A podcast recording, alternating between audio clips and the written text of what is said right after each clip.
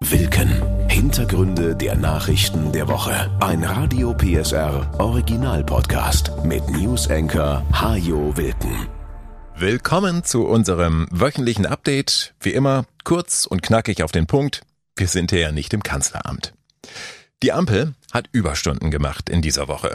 Fast 31 Stunden saßen die Spitzen von SPD, Grünen und FDP im Kanzleramt zusammen, um über all die Probleme zu sprechen, um die es schon vor einer Woche hier im Podcast ging.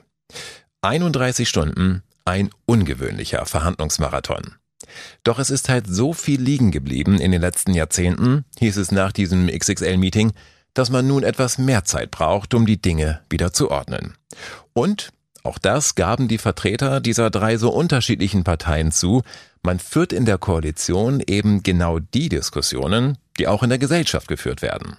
Vor diesem Hintergrund waren die drei Parteichefs, die schließlich vor die Kameras und Mikrofone traten, mit den Ergebnissen des Koalitionsausschusses ganz zufrieden. Eine massive Stärkung der Bahn, die Stärkung der Straße, der Netze, auch der Ausbau der erneuerbaren Energien. Und deshalb werden wir die Lkw-Maut ab dem nächsten Jahr erhöhen und das Geld wird zu 80 Prozent in den Ausbau der Schiene fließen. Wir werden auch darüber hinaus viele Vorhaben beschleunigen. Im Klimaschutzgesetz öffnen wir jetzt den Raum für marktwirtschaftlichere Ergebnisse, um zu einem effektiveren Klimaschutz zu kommen. Gerade das sehen vor allem Umweltverbände komplett anders. Der Klimaschutz, sagen sie, ist bei diesem Verhandlungsmarathon auf der Strecke geblieben. Zwar bleibt es beim Ziel, dass Deutschland bis 2045 klimaneutral werden soll, aber das Klimaschutzgesetz wird geändert. Bisher ist darin geregelt, dass die Fortschritte beim Klimaschutz Jahr für Jahr überprüft werden. Und zwar für jeden Sektor einzeln. Für den Verkehrsbereich also ebenso wie für Gebäude, die Industrie oder die Landwirtschaft. Schafft ein Bereich die Vorgaben nicht, muss das jeweils zuständige Ministerium dafür sorgen, dass es im nächsten Jahr besser wird. Es muss also konkrete Maßnahmen auf den Weg bringen, um den CO2-Ausstoß zu senken. Künftig will die Ampel stärker in den Blick nehmen, wie die Fortschritte insgesamt aussehen. Wenn der Verkehrssektor zum Beispiel hinter den Zielen zurückbleibt, dann können andere Bereiche das ausgleichen, indem dort entsprechend mehr CO2 eingespart wird. Nur wenn das Gesamtziel zwei Jahre in Folge verfehlt wird, dann müssen die verantwortlichen Ministerien dafür eine Lösung finden. Damit wird das Klimaschutzgesetz entkernt, heißt es etwa bei Greenpeace. Und selbst bei CDU und CSU, die das Gesetz in ihrer Regierungszeit noch gemeinsam mit der SPD beschlossen hatten. Kanzler Scholz aber hält die neue Rechnung für eine sehr pragmatische Lösung. Wir wollen lebensnah dafür sorgen, dass mit großem Tempo all das gemacht wird, was für das Aufhalten des menschengemachten Klimawandels erforderlich ist. Unreflektiertes, lineares Denken, das nur Jahr für Jahr betrachtet und gar nicht, was im nächsten Jahr und übernächsten Jahr passiert, mit einbezieht, ist ein Denken, das einfach in die Irre führt und zu falschen Entscheidungen. Die Grünen sind mit der Entscheidung zum Klimaschutzgesetz auch nicht sonderlich glücklich, aber, sagt Vizekanzler Robert Habeck, so sind nun mal derzeit die politischen Realitäten. Mehr ist in dieser Koalition nicht möglich. Insgesamt ist das Paket eine Antwort auch auf den Reformstau, der sich in Deutschland aufgebaut hat weil wir vorankommen müssen und sich nicht dafür zu rühmen, dass man tolle Beschlüsse gefasst hat, aber in Wahrheit nichts auf die Kette zu kriegen. Das ist der größere Sinn von der Vereinbarung, die wir gemacht haben und jetzt weiter ans Werk bei der Umsetzung. Denn die Beschlüsse des Koalitionsausschusses sind ja zunächst einmal nur Absichtserklärungen. Und in denen sind Formulierungen zu finden wie es soll möglichst und es werden ausreichend Übergangszeiträume zur Verfügung stehen. Das kann man so natürlich in kein Gesetz schreiben. Die Regelungen, über die der Bundestag am Ende abstimmen muss, die sollten schon etwas genauer sein. Und der Teufel steckt ja bekanntlich im Detail. Beispiel Heizungen. Wie schon im Koalitionsvertrag vereinbart, will die Ampelkoalition den Einbau klimafreundlicherer Heizungen jetzt angehen. Das war so und das bleibt so. Jetzt hat man sich aber grundsätzlich auf einen technologieoffenen Ansatz geeinigt. Das heißt, die neue Heizung muss nicht unbedingt eine Wärmepumpe sein. Man soll zum Beispiel auch mit Wasserstoff oder Biomasse heizen können. Für wen das am Ende tatsächlich in Frage kommt, ist offen. Außerdem will die Koalition den Menschen helfen, die sich eine teure neue Heizung gar nicht leisten können. Es soll einen sozialen Ausgleich geben, heißt es. Wie der konkret aussieht, hat die Ampel allerdings noch nicht geregelt. Dafür waren 31 Stunden dann offenbar doch zu kurz. Aber noch im April, so verspricht der Kanzler, wird das Kabinett einen Gesetzentwurf auf den Weg bringen. Niemand wird mit seinen Problemen alleine gelassen, sondern es wird allen die Möglichkeit gegeben, dass sie das schaffen können, was notwendig ist, damit wir als Land insgesamt klimaneutral werden. Eine Pflicht, alte Heizungen durch neue auszutauschen, wird es übrigens nicht geben. So etwas war auch zu keinem Zeitpunkt je geplant, hatte Wirtschaftsminister Habeck schon letzte Woche klargestellt. Niemand muss eine intakte Heizung ersetzen. Geht eine Öl- oder Gasheizung kaputt, dann kann man sie auch künftig reparieren lassen. Nur wenn gar nichts mehr geht, wenn eine neue Heizung her muss oder bei Neubauten generell, dann soll es künftig in der Regel eine Heizung sein, die keine fossilen Brennstoffe mehr braucht. Denn, so Kanzler Scholz, 2045 will unser Land CO2-neutral sein. Das gilt auch für das Heizen. Und das ist etwas, was nicht gelingt, indem wir im Jahr 2044 damit anfangen. Ganz zufrieden mit den Koalitionsbeschlüssen ist die Deutsche Bahn. Sie kann mit Milliarden aus der Lkw-Maut rechnen, die in das teils marode Schienennetz fließen sollen. Wir können die veraltete und störanfällige Infrastruktur damit konsequent modernisieren und digitalisieren, sagt Bahnchef Lutz. Allerdings werden die Mautmilliarden dafür allein gar nicht ausreichen. Der Finanzbedarf der Bahn wird beziffert auf 45 Milliarden Euro in den nächsten fünf Jahren. Auch die Bauindustrie ist zufrieden, weil es schlankere Planungsabläufe im Verkehrsbereich geben soll. Neue Autobahnen zum Beispiel sollen damit schneller gebaut werden. Ein Punkt, auf den Verkehrsminister Wissing immer wieder bestanden hatte in den letzten Wochen. Anders als bisher soll jeder neue Autobahnkilometer künftig auch die Energiewende voranbringen, weil an den Strecken mehr Windräder und Solaranlagen gebaut werden sollen. Das gilt auch für Bundesstraßen oder Bahntrassen. Überhaupt, es soll künftig überall in Deutschland deutlich mehr Flächen für den Bau von Windrädern oder Solaranlagen geben. Ein Grund, warum die Grünen den insgesamt 16-seitigen Beschlüssen des Koalitionsausschusses am Ende zugestimmt haben, inklusive dem Bau neuer Autobahnen. Dazu FDP-Verkehrsminister Volker Wissing. Am Ende kommt es ja darauf an, dass wir die Infrastruktur vorausschauend so planen können, dass sie den Bedürfnissen der Menschen wirklich entsprechen. 31 Stunden hat der Koalitionsausschuss gedauert. Viel zu lang eigentlich, so dass sich Beobachter schon gefragt hatten, ob diese Koalition überhaupt noch zusammen kann. Aber genau, dass es so viel zu besprechen gab, hat die Koalition vorangebracht, meint FDP-Chef Lindner.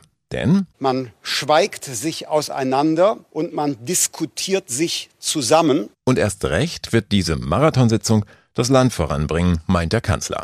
Der Stillstand der letzten Jahrzehnte ist endgültig beendet. Jetzt kommt Tempo in Deutschland klingt fast ein bisschen wie ein neuer Doppelwumms. Doch ob die Ampel dazu in der Lage ist oder ob es in ein, zwei Wochen doch schon wieder nur kracht statt wumst, das werden wir nach Ostern sehen. Denn dann müssen die Beschlüsse einer langen, langen Sitzung umgesetzt werden.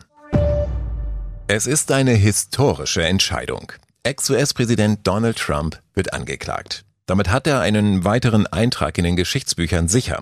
Denn noch nie zuvor musste sich ein früherer Präsident in den USA wegen eines Verbrechens vor Gericht verantworten. Es geht um ein Schweigegeld für die Pornodarstellerin Stormy Daniels. Sie soll im Jahr 2016, kurz vor der Wahl damals, 130.000 Dollar bekommen haben, damit sie eine angebliche Affäre mit Trump nicht ausplaudert. Zehn Jahre zuvor soll sie Sex mit Trump gehabt haben. Soweit, so pikant. Eine Schweigegeldzahlung ist grundsätzlich nicht illegal. Zum Verhängnis könnte Trump allerdings werden, dass in diesem Fall möglicherweise Firmenunterlagen gefälscht wurden, um die Zahlung als Anwaltskosten zu verschleiern. Und dass Trump dabei möglicherweise auch gegen Gesetze zur Wahlkampffinanzierung verstoßen hat. Die Anklage soll offiziell am kommenden Dienstag erhoben werden. Trump wird sich dann in New York den Behörden stellen müssen. Dort wird er erkennungsdienstlich erfasst, inklusive Fingerabdrücke, DNA und Polizeifotos. Das wird vermutlich sehr diskret ablaufen. Es ist also nicht zu erwarten, dass Trump in Handschellen vorgeführt wird. Es sei denn, er weigert sich zu kommen. Dann würde man ihn mit einem Haftbefehl in seinem Anwesen in Florida abholen und nach New York ausliefern. Nach der erkennungsdienstlichen Erfassung wird Trump dann einem Richter vorgeführt, der ihm die Anklage vorliest und den früheren Präsidenten fragt, ob er auf schuldig oder nicht schuldig plädiert. Die Antwort dürfte klar sein.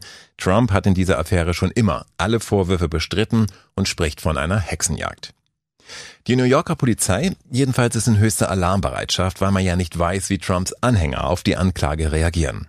Immerhin sind darunter viele schlimme Extremisten, die auch vor massiver Gewalt nicht zurückschrecken, wie wir damals beim Sturm auf das Kapitol erleben mussten. Allerdings hat Trump vor zwei Wochen schon geungt, dass er angeblich bald verhaftet wird und seine Anhänger deshalb zu Protesten aufgerufen. Da sind nicht so wahnsinnig viele auf die Straßen gegangen. Wann der Prozess gegen Trump beginnen könnte, ist noch unklar. Das könnte sich noch lange hinziehen, denn Trump kann jede Menge Rechtsmittel einlegen, um zu versuchen, einen Strafprozess zu verhindern. Er bleibt zunächst auf jeden Fall auf freiem Fuß.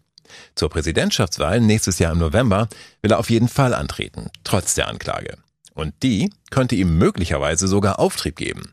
Trump jedenfalls nutzt die Gelegenheit, um Geld von seinen Unterstützern einzusammeln und mobilisiert die Basis mit Blick auf die Vorwahlen seiner Republikaner. Nach dem Motto, schaut her, mit welchen Mitteln man versuchen will, meine Rückkehr ins Weiße Haus zu verhindern.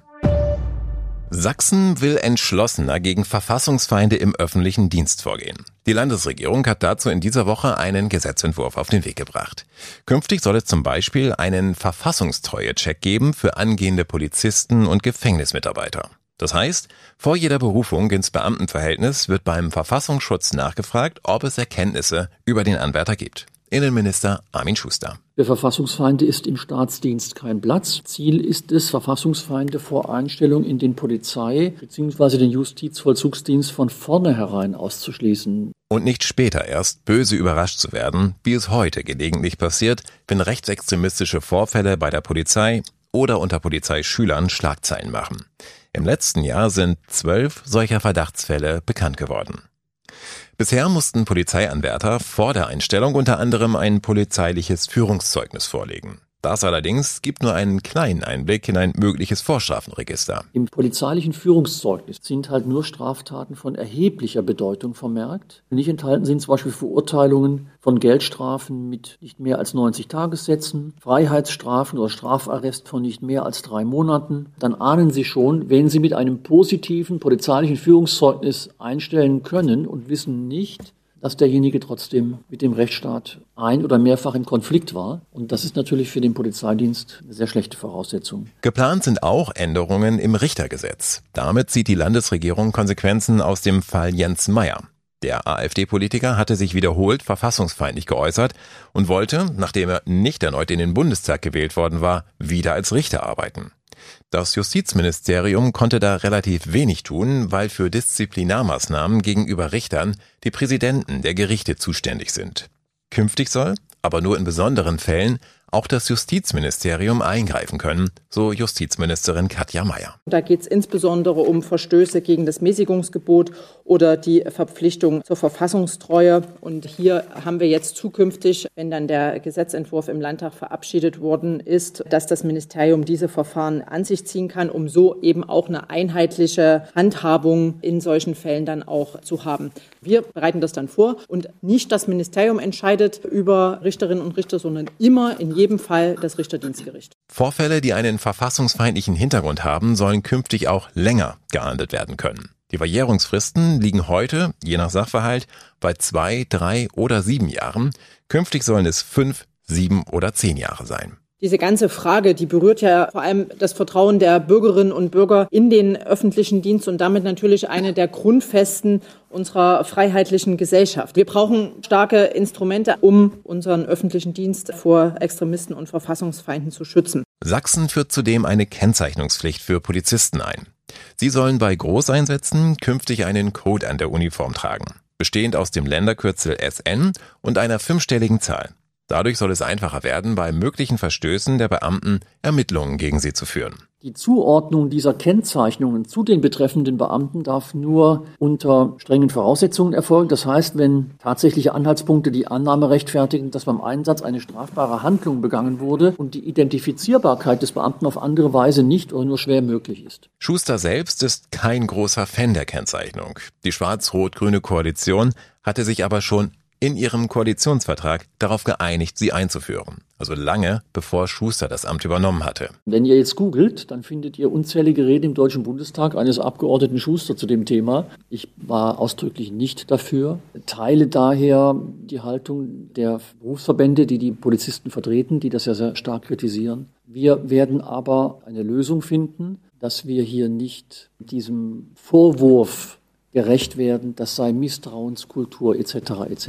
Ich glaube, das kann man hinkriegen. So soll die Kennzeichnung zum Beispiel nach jedem Einsatz neu vergeben werden, so Schuster, um den Polizisten eine gewisse Anonymität zu gewährleisten.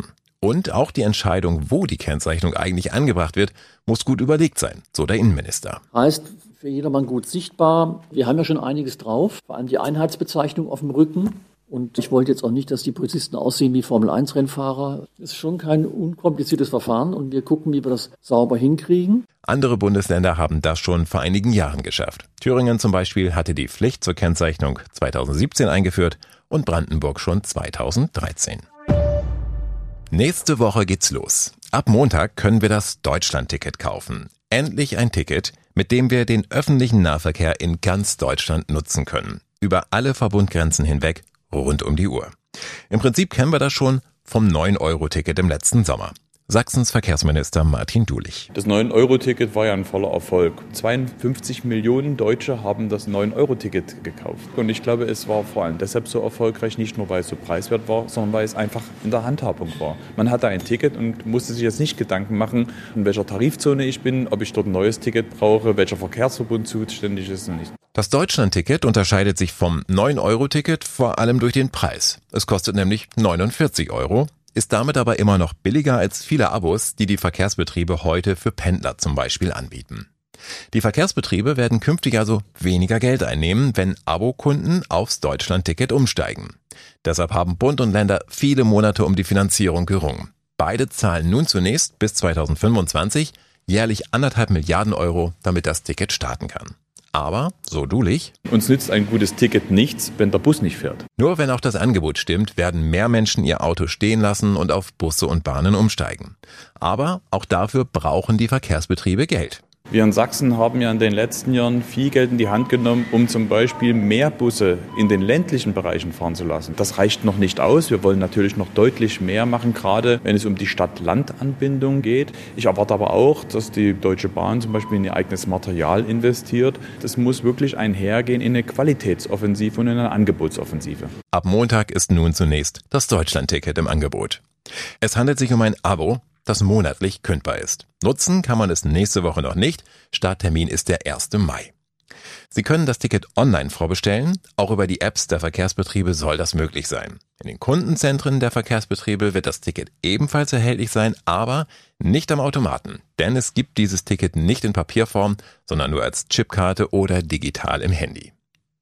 Viele Abokunden konnten sich in den letzten Wochen schon bei ihren Verkehrsbetrieben für das Deutschlandticket vormerken lassen. Mit dem Umstieg verlieren Stammkunden aber möglicherweise einige Vorteile, die sie bisher in ihrem Abo hatten. Grundsätzlich gilt das Deutschlandticket nämlich immer nur für eine Person. Man kann also niemanden mitnehmen. Davon ausgenommen sind Kinder unter sechs Jahren, die fahren in der Regel heute ja auch kostenlos mit und das bleibt auch so. Für andere Mitfahrer bieten viele Verkehrsbetriebe Zusatzoptionen an. Wer ein paar Euro mehr zahlt, kann zum Beispiel einen zweiten Erwachsenen oder mehrere Kinder mitnehmen. Allerdings nicht rund um die Uhr und auch nicht bundesweit. Das macht das Deutschlandticket nicht ganz so einfach, wie viele es gern gehabt hätten. Es entsteht ein neuer Flickenteppich. Wir wünschen uns natürlich, wenn das Deutschlandticket mal etabliert ist, dass es dann auch bundeseinheitliche Regelungen gibt, ob es jetzt ein Sozialtarif ist für Kinder und Senioren oder ob das eine einheitliche Regelung zur Fahrradmitnahme ist. Das ist etwas, was auch Schritt für Schritt mit geregelt werden muss. Wichtig war uns nur, dass man jetzt erstmal mit dem Deutschlandticket beginnt und nach einem Jahr werden wir auch wissen, wie sich das etabliert. Das Deutschlandticket wird bleiben, da bin ich mir sicher. Der Verband deutscher Verkehrsunternehmen schätzt, dass sich fünf bis sechs Millionen Neukunden ein Deutschlandticket zulegen werden. Zudem werden wahrscheinlich mehr als elf Millionen Fahrgäste von einem anderen Abo in das neue Angebot wechseln. Für Studenten mit Semesterticket gibt es zunächst eine Upgrade-Lösung. Das heißt, sie zahlen nicht 49 Euro für das Deutschlandticket, sondern nur die Differenz zwischen ihrem Semesterticket und den 49 Euro und können das Semesterticket dann ebenfalls bundesweit nutzen. Bis zum Wintersemester soll es dann ein dauerhaftes, bundesweites Modell auch für Studenten geben. Sachsen will sich als Urlaubsland neu erfinden. Vieles verändert sich ja zurzeit in der Branche und deshalb arbeiten die sächsischen Urlaubsregionen nun an einem Masterplan Tourismus. Zum Start der Aktion Anfang dieser Woche sagte Jörg Markert vom Landestourismusverband. Wir machen uns also Gedanken, wo wollen wir in zehn Jahren stehen? Was sind vielleicht neue Trends im Tourismus wie das Thema Wandern, Pilgern, Camping, Caravaning? Dort haben wir noch Nachholbedarf. Und ich glaube auch, dass sich das Reiseverhalten dahingehend ändern wird, dass sich Reisezeiträume ändern. Weg von großen Urlauben, vielleicht mehr zu kleineren. Dort müssen wir auch reagieren und uns darauf einstellen. Ein wichtiger Punkt wird dabei der Ganzjahrestourismus sein. Das Erzgebirge kann sich künftig nicht mehr darauf verlassen, im Winter genug Schnee zu bieten und muss deshalb zum Beispiel auch um Mountainbiker werben, die im Frühling oder Sommer kommen. Und neben dem Wetter, der Landschaft oder den kulturellen Angeboten wird auch die Digitalisierung entscheidend sein für den Erfolg der sächsischen Urlaubsanbieter, so Veronika Hebel von der Tourismus Marketing Gesellschaft. Diejenigen Betriebe, die nicht gut digital im Netz zu finden sind, werden einfach vom Gast auch nicht mehr gefunden. Also wir müssen im Bereich auch nachhaltige Mobilität sicherlich Stellschrauben drehen. Wie, wie sind die Destinationen auch erreichbar? Das Thema Nachhaltigkeit spielt eine ganz, ganz große Rolle. Also ein sehr, sehr breites Feld und ein sehr, sehr wichtiges Feld. Tourismusministerin Barbara Klepsch hat die Branche nun zu sieben Zukunftswerkstätten bis Ende Juni eingeladen. An unterschiedlichen Orten will sie mit ihnen Ideen für den sächsischen Tourismus entwickeln. Ziel des Masterplans ist, Leitplanken für den Tourismus zu definieren. Das Thema Fachkräfte spielt eine ganz wesentliche Rolle. Das Thema Ganzjahrestourismus zieht sich durch alle Regionen hindurch, nicht nur durch die Regionen, die vom weniger Schnee betroffen sind. Nachhaltigkeit und Mobilität zieht sich durch alle Bereiche durch. Personalnot, Klimawandel und neue Reisegewohnheiten. Das sind also die großen Herausforderungen für die Branche. Und daraus Chancen zu entwickeln, ist die große Aufgabe. Denn in Sachsen hängen 190.000 Jobs, direkt oder indirekt am Tourismus. Noch einmal Jörg Markert vom Landestourismusverband. Es arbeiten insgesamt mehr Menschen im Tourismus als in der Automobilindustrie in Sachsen. Das war ich mal so ein Vergleich. Der Tourismus ist ein Wirtschaftsangebot, das man überall vorhalten kann. Also ist nicht konzentriert auf eine Region, sondern ist im ganzen Land verfügbar. Und wir wollen das natürlich auch im ganzen Land entwickeln. Acht Milliarden Euro Umsatz hatte der sächsische Tourismus vor der Pandemie im Jahr 2019 gemacht. Mit neuen Ideen und Konzepten will die Branche daran wieder anknüpfen. Der Masterplan dazu soll bis Ende des Jahres stehen. Und dann sollte klar sein, wohin die Reise geht. Burger für Linkshänder. Ein U-Boot im Dorfteich. Kühe, die Kakao geben. Meldungen wie diese sorgen regelmäßig für Schlagzeilen. Vornehmlich um den 1. April herum. Und weil es an diesem Wochenende wieder einmal soweit ist, geht's zum Abschluss der heutigen Folge um die Mutter aller Aprilscherze. Die Spaghetti-Ernte im schweizerischen Tessin. Die altehrwürdige BBC hatte darüber am 1. April 1957 berichtet. Der Beitrag gilt als erster großer Aprilscherz eines Fernsehsenders. In der Schwarz-Weiß-Reportage ist zu sehen, wie Frauen Spaghetti von den Bäumen pflücken und behutsam in Erntekörbe legen. Der damals sehr bekannte Moderator Richard Dimbleby berichtet dazu, dass die Ernte diesmal besonders gut ausfällt, weil der zurückliegende Winter so mild war. Dimbleby erzählt von den großen Spaghetti-Plantagen in der Po-Ebene, die die meisten Zuschauer ja vermutlich schon gesehen haben, und erklärt anschließend, wie im Gegensatz dazu die Spaghetti in der Schweiz in kleinen Familienbetrieben von Hand gepflückt und dann zum Trocknen in die Sonne gelegt werden. Many of you, I'm sure, will have seen pictures of the vast spaghetti plantations in the Po Valley. For the Swiss, however, it tends to be more of a family affair. After picking, the spaghetti is laid out to dry in the warm alpine sun. Der BBC-Mann erklärt, dass sich auf dem Weltmarkt für Spaghetti in diesem Jahr Spitzenpreise erzielen lassen. Und am Ende des Beitrags sieht man, wie Menschen zufrieden am Tisch sitzen und sich die frische Ernte schmecken lassen. Spaghetti. Picked earlier in the day, dried in the sun, and so brought fresh from garden to table at the very peak of condition. Acht Millionen Zuschauer sollen den Beitrag damals gesehen haben. Hunderte riefen bei der BBC an, weil sie so einen Spaghettibaum auch für ihren Garten haben wollten. Denn Spaghetti waren damals noch nicht sehr verbreitet in Großbritannien. In den April geschickt haben sich die Menschen allerdings schon lange vor diesem BBC-Bericht. Wann das losging, weiß man nicht so genau, aber es gibt ein paar Theorien. Die erste, eine Kalenderreform im Jahr 1564. Damals verlegte der französische König Karl IX. den Neujahrstag vom 1. April auf den 1. Januar. Diejenigen, die trotzdem weiterhin am 1. April Neujahr feierten, die wurden von den anderen ausgelacht. Eine andere Begründung geht zurück ins alte Rom. Dort gab es das Hilaria-Fest zum Frühlingsanfang, zu dem es üblich war, sich zu verkleiden und Streiche zu spielen. Eine biblische Erklärung gibt es auch. Zum Beispiel soll Judas am 1. April geboren worden sein. Deshalb gilt für Christen, dass sie sich am 1. April in Acht nehmen sollen. Und schließlich wird auch das launige Aprilwetter häufig als Grund dafür genannt, dass wir zum Start in den April auf der Hut sein sollten. Denn das Wetter ist im April ja auch immer für eine Überraschung gut. Das war Wilken. Hintergründe der Nachrichten der Woche mit Newsenker Hajo Wilken. Dieser Radio PSR Original Podcast ist eine Produktion von Regiocast, deutsches Radiounternehmen.